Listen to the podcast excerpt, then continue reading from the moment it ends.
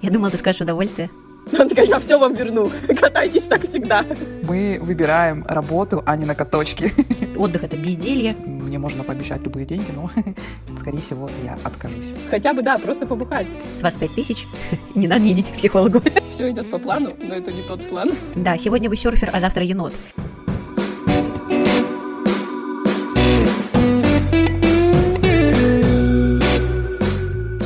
Всем привет! С вами подкаст «Все свои». Сегодня у микрофона Женя. Марина! И Аня. Наливайте чаек, кофеек, винишко, что у вас там, и присоединяйтесь. Ребят, напоминаем, что мы с удовольствием читаем ваши комментарии, смотрим на ваши лайки, а еще больше нам нравится читать ваши сообщения в нашей почте, которую вы можете найти в конце описания каждого из эпизодов. Обязательно пишите туда свои идеи или какие-то интересные предложения по поводу наших будущих тем для обсуждения.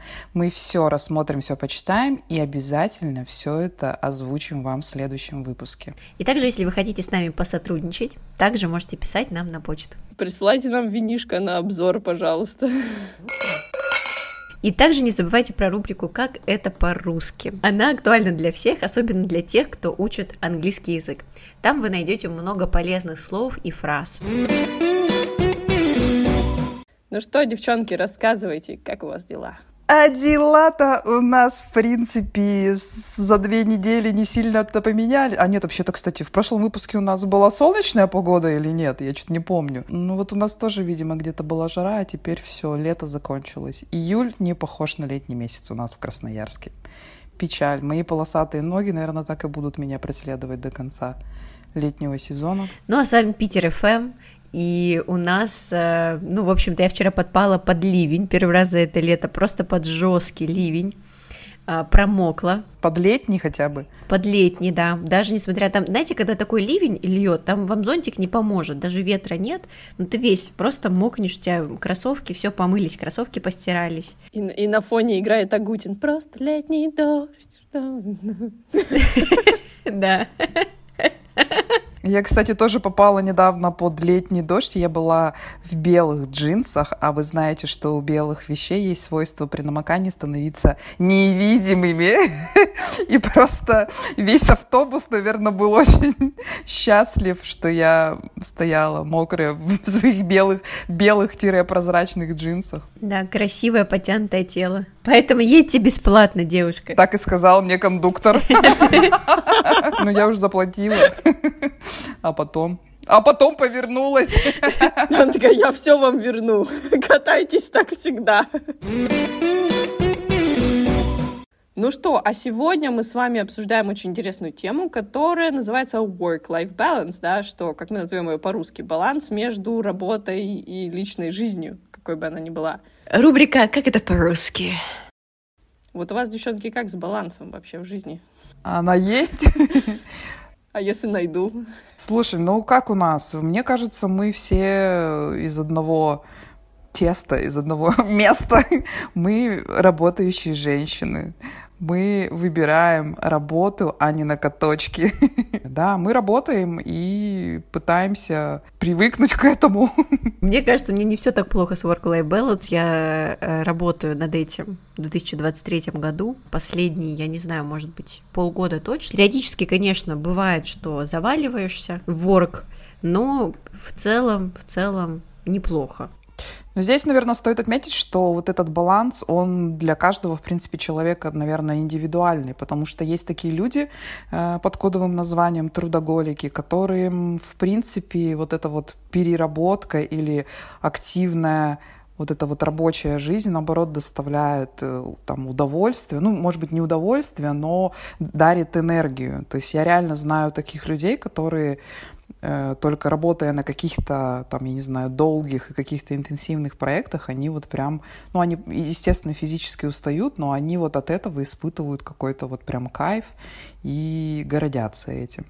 Ну да, это такие, мне кажется, обычно тревожные люди достаточно, у которых, мне кажется, еще в семье была такая история, что а, надо работать обязательно. Все работали, отдых это безделье, и надо вот двигаться, работать, работать, что-то делать. И такие трудоголики очень часто. Нет, ну скорее всего, конечно, не может же быть такое, что они вот в таком нон-стопе живут как бы постоянно. Естественно, есть какой-то перерыв, но это незначительный какой-то перерыв.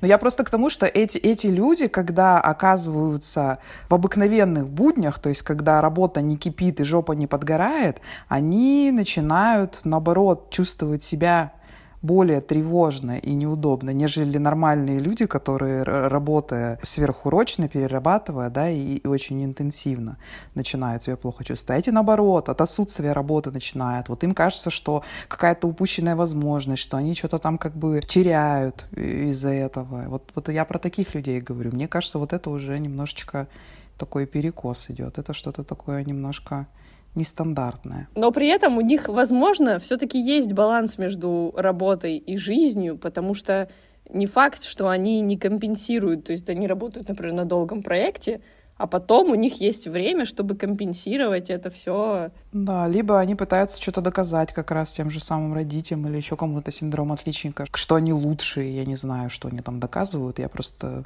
этим синдромом уже давно не больна, я ничего никому не пытаюсь доказать, я просто работаю и получаю свои честно заработанные деньги. Я думала, ты скажешь удовольствие. Но ты считаешь, у тебя есть баланс между работой и жизнью?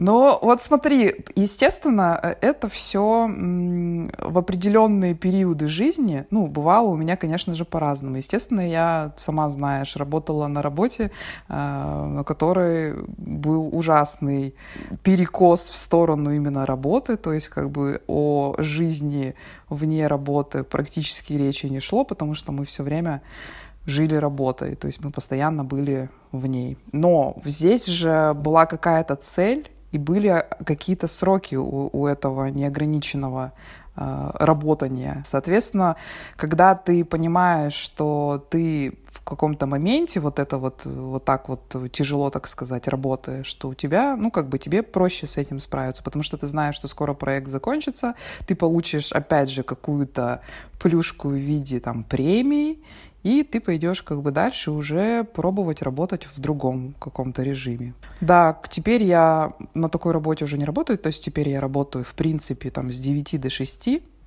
но периодически, так как я все-таки продолжаю работать там с э, иностранными делегациями, которые могут приехать в любой момент, короче говоря, в том числе и выходной.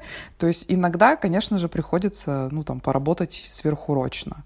Но это уже не в таком объеме, как было раньше, то есть я могу там себе это позволить сделать, тем более это ну, компенсируется там, допустим, выходными днями, там, отгулами, вот, то есть здесь есть какая-то поощрение за это есть, вот. Соответственно, да.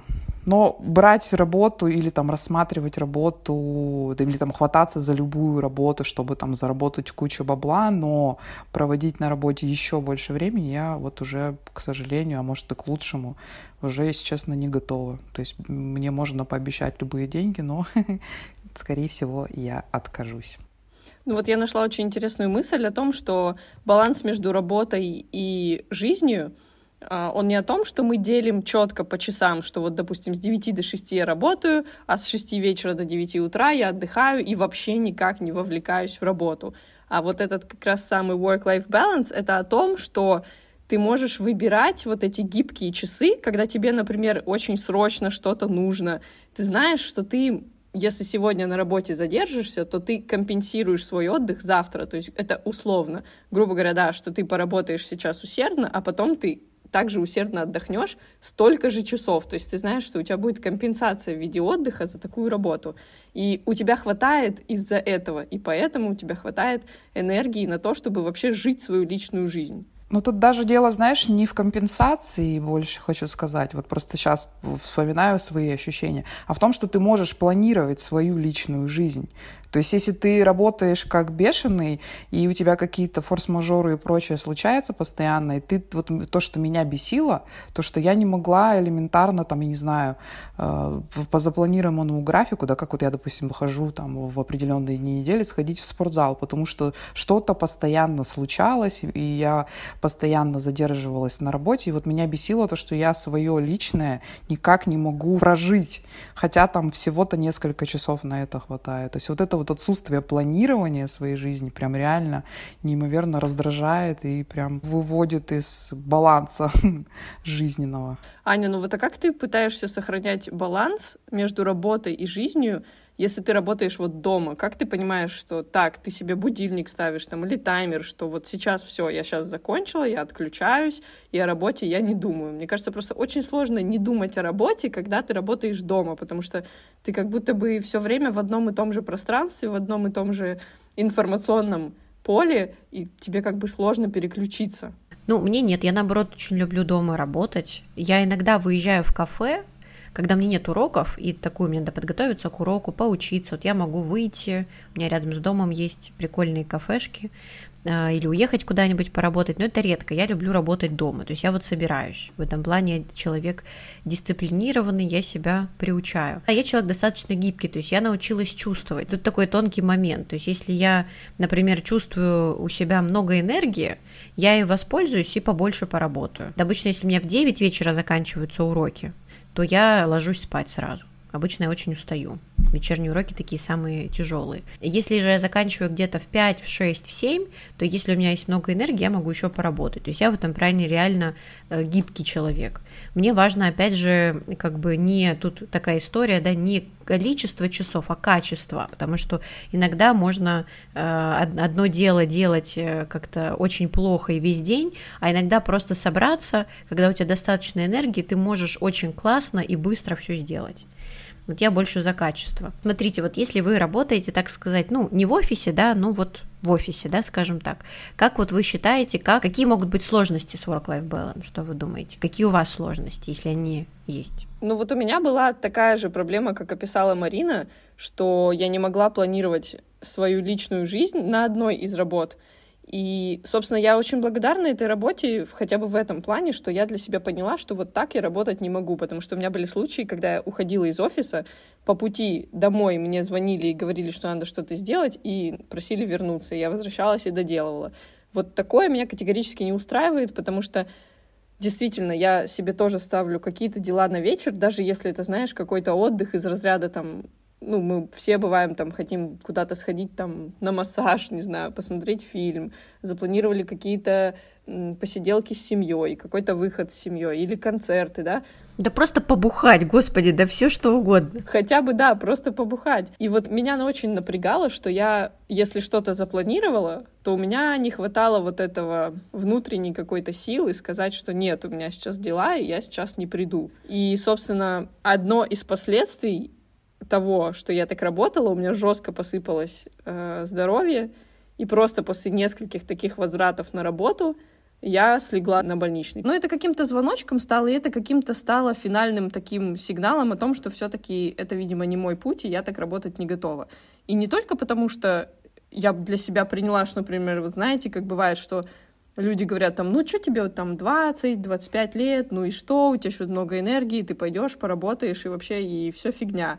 Э, что отдохнешь потом. Вот эта вот отговорка, когда-то потом ты отдохнешь, ты никогда так не, не отдохнешь. Ты просто будешь постоянно на себя забивать и постоянно выбирать работу, а не себя. Но для тебя, я так понимаю, это было вот именно было из-за того, что ты понимала, что это будет так всегда, правильно? Потому что ты же вот сейчас работаешь в проекте, тоже в таком интенсивном, который э, войдет в фазу, когда тебе придется вообще, в принципе, забыть про свою личную жизнь и определенный там отрезок времени проработать как бы нон-стоп, вот. Но ты понимаешь, что это как бы окончится, вот. А здесь ты понимаешь, что ты как бы будешь так вообще-то э, всю жизнь болтаться, так сказать, как говно в проруби, то есть все время зависеть от кого-то и бежать, возвращаться куда-то там по морозу на работу. Да, да. Я абсолютно считаю, что если мы выбираем работу 9 to 5, вот эту вот просто, которая в офисе, которая постоянная, которая не проектная и не предполагает каких-то временных рамок, э, то мы должны все-таки ее организовывать вот с правильным балансом между работой и жизнью. А когда ты работаешь в проекте, как я сейчас, да, я знаю, что это закончится, что мы поработаем очень плотно и активно какое-то время, а потом все, потом контракт заканчивается, и мы идем дальше. И я понимаю, что у меня есть вот этот вот гэп, да, какой-то люфт, который я могу взять и отдохнуть. Да, прикол в том, что мы сами выбираем это. То есть нас это устраивает, потому что мы сами как бы осознаем, в какой жопе мы будем, так сказать, и насколько долго это будет. И это наш выбор. И, соответственно, поэтому мы не испытываем каких-то там проблем с, с вот этим балансом. То есть это наш выбор осознанный, и мы просто идем. Потому что некоторые люди, допустим, любят работать, наоборот, по московскому времени, да, они могут просидеть в офисе, ничего не делать, а потом вот как... Ну, опять же, это тоже их осознанный выбор, потому что они там понимают, что с партнерами нужно вот так работать. Меня вот на, на сегодняшней работе, в принципе, тоже вот ну, как осознанно все это устраивает. Я знаю, что есть там раз-два э, там крупных проектов в год, на которых нужно будет прям поднапрячь одно, одно место. Но в течение года ты довольно-таки свободно работаешь там с 9 до 6, ну там с какими-то исключениями, конечно, которые там не, неожиданно случаются. Но здесь меня немного беспокоит то, что у меня, допустим, как у специалиста, есть небольшой свой стиль работы, что ли.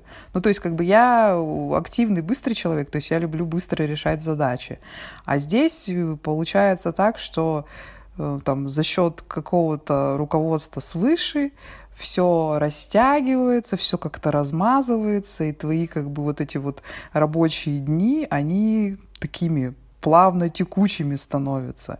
И вот меня такой ритм, так сказать, рабочий немного там не устраивает. Мне нужно быстро сделать, как бы, и забыть, и перейти к следующей задаче. Здесь как бы такое не получается. Вот только вот это вот меня, ну, как бы немного напрягает. Ну вот а у меня еще Кани вопрос. Э, и вопрос такой, знаешь, вопрос история длинный. Почему, собственно, меня в последнее время начинает беспокоить тоже э, баланс между работой и учебой. Почему мне интересно твое мнение, что ты работаешь из дома.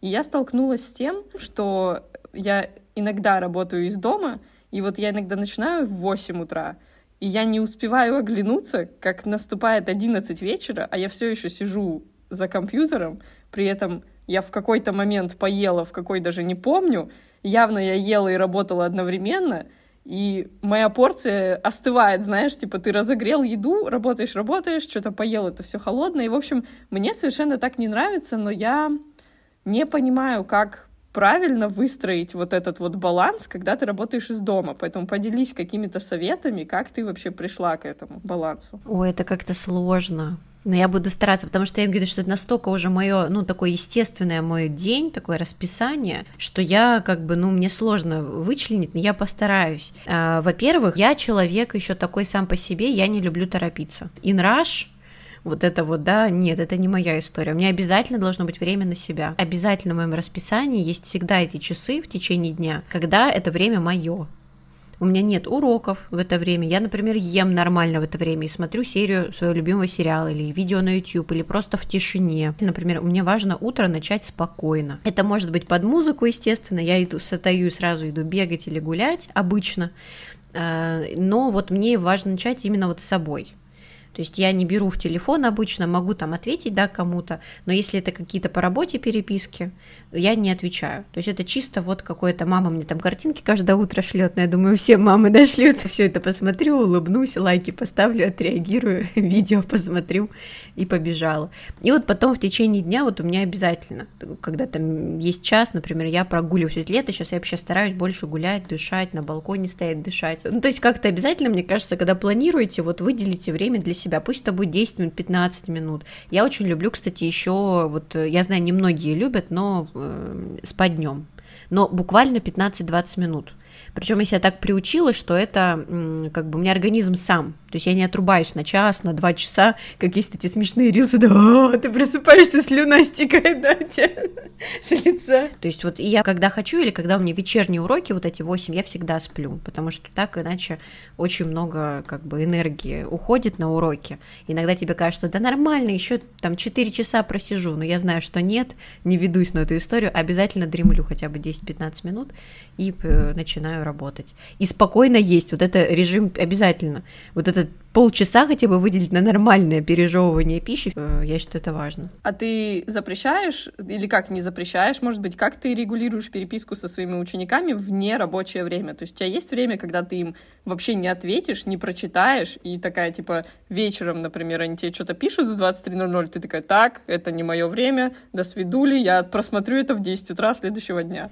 Да, обычно в 23.00 я сплю уже просто. У меня нет такой проблемы. Я отключаю телефон э, в 9.30, у меня отключается Алиса часы, и отключаю, я отключаю телефон, беззвучно ставлю, и все. То есть меня, скорее всего, у меня есть избранные контакты, но это мама, папа, там и, и может быть кто-то еще я не помню, кто мне может позвонить, но вообще как бы я, ну, не available в это время абсолютно.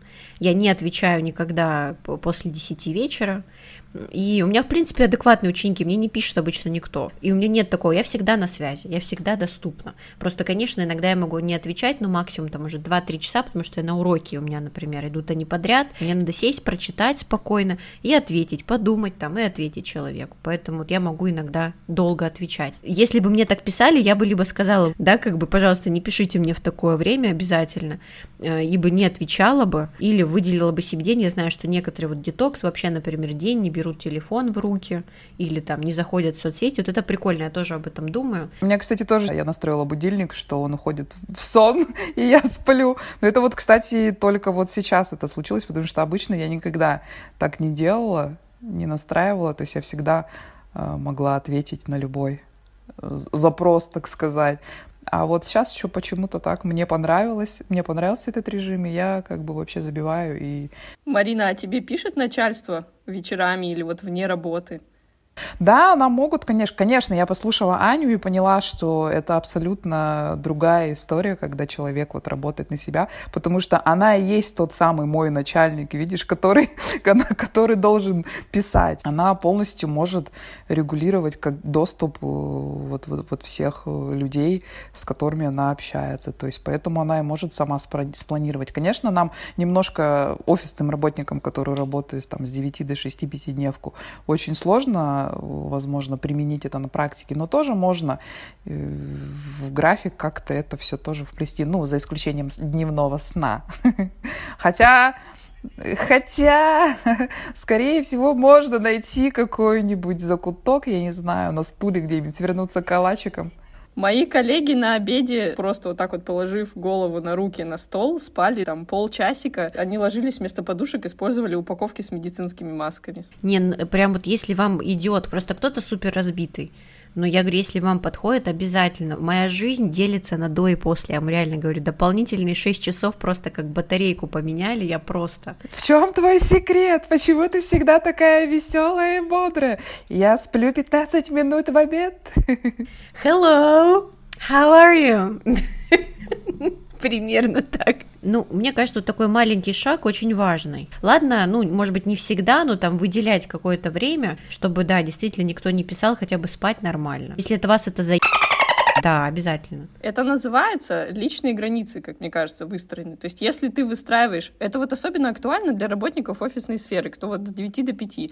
Нам нужно как-то выстраивать личные границы с начальством и личные границы с коллегами. Я заметила у многих моих коллег рабочий профиль, да, вот э, в соцсетях, это Telegram. И они там пишут часы своей работы и просят не беспокоить их вне эти часы, и пишут сразу, что они вне этих часов не ответят никому. Это на самом деле, как сказать, это очень полезно, это очень правильно, вообще границы выстраивать, это, да, очень хорошо. Но я вот вспоминаю свой прошлый опыт на этой работе, на которой я задерживалась, на которой я возвращалась, я понимала, что я изначально не выстроила границы при приеме, так, может быть, я на эту работу бы и не попала, если бы я честно сказала, что вот мои границы такие. С другой стороны, все, опыт, всему нужно быть благодарным, что вот как бы, да, зато я поняла, как точно я не хочу и как со мной точно не надо. Может, мои границы от этого стали более понятными для меня самой. Да, вывод такой, если вас это достало, надо что-то с этим делать. Если вам окей, ну окей. Ну что, мы обсудим сейчас, э, как же прийти к балансу. Первый совет который э, есть, это делегировать. Если есть кому, то почему бы и нет? Ну, как сказать, здесь тоже, мне кажется, ответ такой, что если ты умеешь дробить большую задачу на мелкие задачи, и ты понимаешь, что эти мелкие подзадачи тебе есть кому делегировать, и ты можешь это сделать, то почему бы и нет? На себя все взваливать не нужно. Вопрос сложный, да, что делегирование значит, что ты потратишь время потом на проверку этого всего. И тут нужно подумать. Но лучше делегировать все-таки, а не пытаться надорвать попку самому одному. Вот и все. Да, я, конечно, понимаю, что многим сложно, особенно ответственным людям, делегировать, как мы уже сегодня говорили. Это правда сложно. Вот я даже себя... Но сейчас мне легче. Вот если себя представить пару лет назад, конечно, это капец. Мне казалось, что я могу все сделать только мне самой. Вот только я могу все сделать. Сейчас я уже понимаю, что я бы хотела уже команду, да, например, одни я бы занималась там, например, креативной частью продвижения в соцсетях, а все остальные люди бы занимались чем-то другим, да, или я бы, например, больше там вот этой задачей занималась, чем вот этой. Делегирование это прикольно, когда у вас есть люди, которым вы доверяете, это классно. Мне кажется, надо к этому стремиться, и вы себя разгружаете тем самым, у вас есть время для чего-то нового, а может быть для свободного времени. Но это, согласна, это нужна только команда, иначе как бы ничего не получится. Нужно доверять вместе с тем, что делегировать. Да, если у вас с этим проблемы, то ищите ответ, почему вы не доверяете себе. С вас пять тысяч, не надо, не идите к психологу. Вот мы и разобрали. Итак, совет номер два. Планируйте. Ой, это моя любимая, я так люблю планировать, но когда по моему плану идет какой-то сбой, вот это мне не нравится. Был такой мем, когда что типа все идет по плану, но это не тот план. Иногда я попадаю в эту ситуацию, когда да, ты такой понимаешь, что где-то на задворках сознания у тебя был план Б, как будут развиваться события, и ты такой, да нет, да, да это вообще там 0,01%, да это микрошанс. И тут потом все разворачивается по этому микрошансу, и ты думаешь, ну что ж, я был к этому готов, поэтому придется адаптироваться. Это как, э, типа, надейся на лучшее, но готовься к худшему. Вот меня воспитали вот с такой мыслью, я всегда надеюсь на лучшее, но я всегда продумываю какой-то план, что если что-то пойдет не так, то надо к нему быть готовым. Это как-то работает в моей персональной жизни, но не в рабочей. В рабочей я всегда сразу пишу план с поправкой на то, что будет все сложно. Ну, как-то опыт просто жизненный мне уже показывает, что не, вот ты планируешь все идеально, да, а так не будет. Вот стопудово так не будет. Да, стопудово так планирование это вообще очень интересная вещь. И с одной стороны, как бы казалось бы, ну что там такого, но это, блин, сложно. Я постоянно, вот сколько я люблю планировать. У меня Google календари значит, я люблю Google календари. Я люблю от руки писать. Я тут, узнал, знаете, узнала, что многие люди не пишут от руки. Вообще. То есть они все вот чисто вот на заметочках, там, на телефончике, да. Я заметила, что мне становится сложнее писать от руки. Кстати, я с тобой соглашусь. Видимо, да, сейчас как-то никто этим не пользуется. Я просто замечаю, что у меня почерк все хуже и хуже, и я все больше трачу мышечной именно силы даже на то, чтобы что-то написать. Потом сам напишешь, не разобрал, что написал, и сидишь, страдаешь. Единственное, что я красиво могу сейчас написать, это заявление на отпуск, и все. Больше я ничего не пишу, в принципе. Третье. Делайте перерывы. Да, я согласна. Есть такой метод помидорки. По-моему, его еще, ну, нормально он называется метод помодоро, по-моему. Это когда ты ставишь себе таймер, допустим, ты работаешь 15 минут, дальше ты 15 минут отдыхаешь, или там 20 минут работаешь, 20 минут отдыхаешь. И ты прям ставишь себе будильник, таймер, ты начинаешь что-то делать, по таймеру делаешь, потом по таймеру отдыхаешь. Я слышала, что это помогает людям, у которых очень много задач, и они разные. То есть, чтобы ты переключался между ними, и чтобы ты все успевал, а не так, что ты берешь одну большую задачу, делаешь ее, и только потом приступаешь к следующей. Ты все дробишь. Я, честно говоря, никогда такого не пробовала, но я знаю, что если вот начать надо, то надо хотя бы 15 минут что-то поделать, если ты очень не хочешь этого делать, там, откладываешь, ты понимаешь, что тебе сейчас будет очень сложно, это огромная задача, тебя пугает, ты такой 15 минут начал, поделал ее, какой-то итог у тебя получился, окей, отдохнул, дальше снова по 15 минут. Вот это вроде как помогает даже больше ментально, наверное, с этим справиться.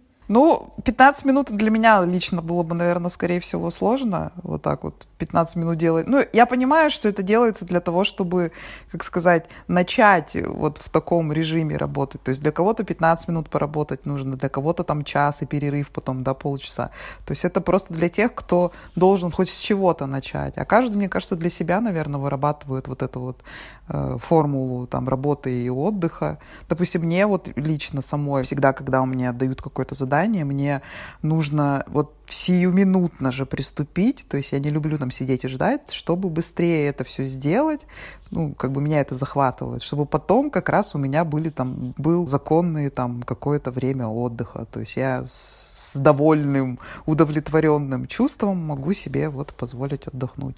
Ну, конечно, да, это должно быть э, как-то в разумных э, минутах все это, конечно, если я буду сидеть весь день и не отрываясь. Хотя были такие моменты, но это, видимо, было в какой-то там совсем горячей ситуации. Вот. То есть я люблю приступить немедля, и как, как награда мне будет это вот потом как бы отдых за проделанную работу. Ты такой, в общем, спринтер. На модном, да, сейчас э, спринтер, на, на модном, да, спринтер. Same here, да. Угу. Это то же самое. Я пробовала вот метод помидора, не мое.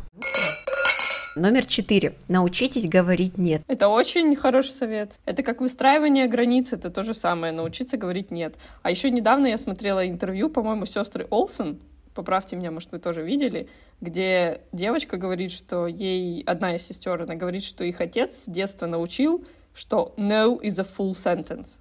Нет, это целое предложение. То есть не надо дальше ничего объяснять. Все, это полное предложение. Вот это да, это прям хороший совет. Это нужно научиться каждому делать, да. Обязательно, особенно если вы понимаете, не надо на себя забивать, что вы устаете, что вы часто раздражаетесь. Следите за этим. Не и ведитесь на эти уловки мозга. А как же там без меня? Ну как же я вот так? Ну я вот такая, я же хорошая. Э, э, не надо ставить равно между словом нет и я плохая. Да, может быть это разобьет многим сердце, но, к сожалению, все заменимы на работе. Незаменимых людей нет. Пять. Найдите хобби. Главное не просто найти хобби, а еще и купить абонемент на это хобби, чтобы потом у тебя не было отмазок пропускать это хобби. Вложить денежку, и тогда ты будешь точно посещать все-все-все тренировки. Мне кажется, это очень прикольно.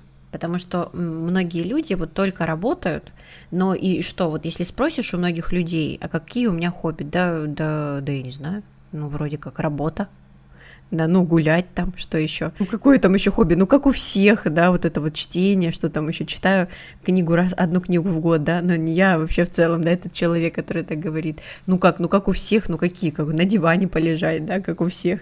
Обязательно найдите хобби, то, что вы не можете не делать. Последний, шестой. Помогите себе включиться в процесс. Создайте рабочее пространство, одевайтесь на работу. Я представляю то, что это. Надо приодеться, значит, и сесть на диван, дальше работать.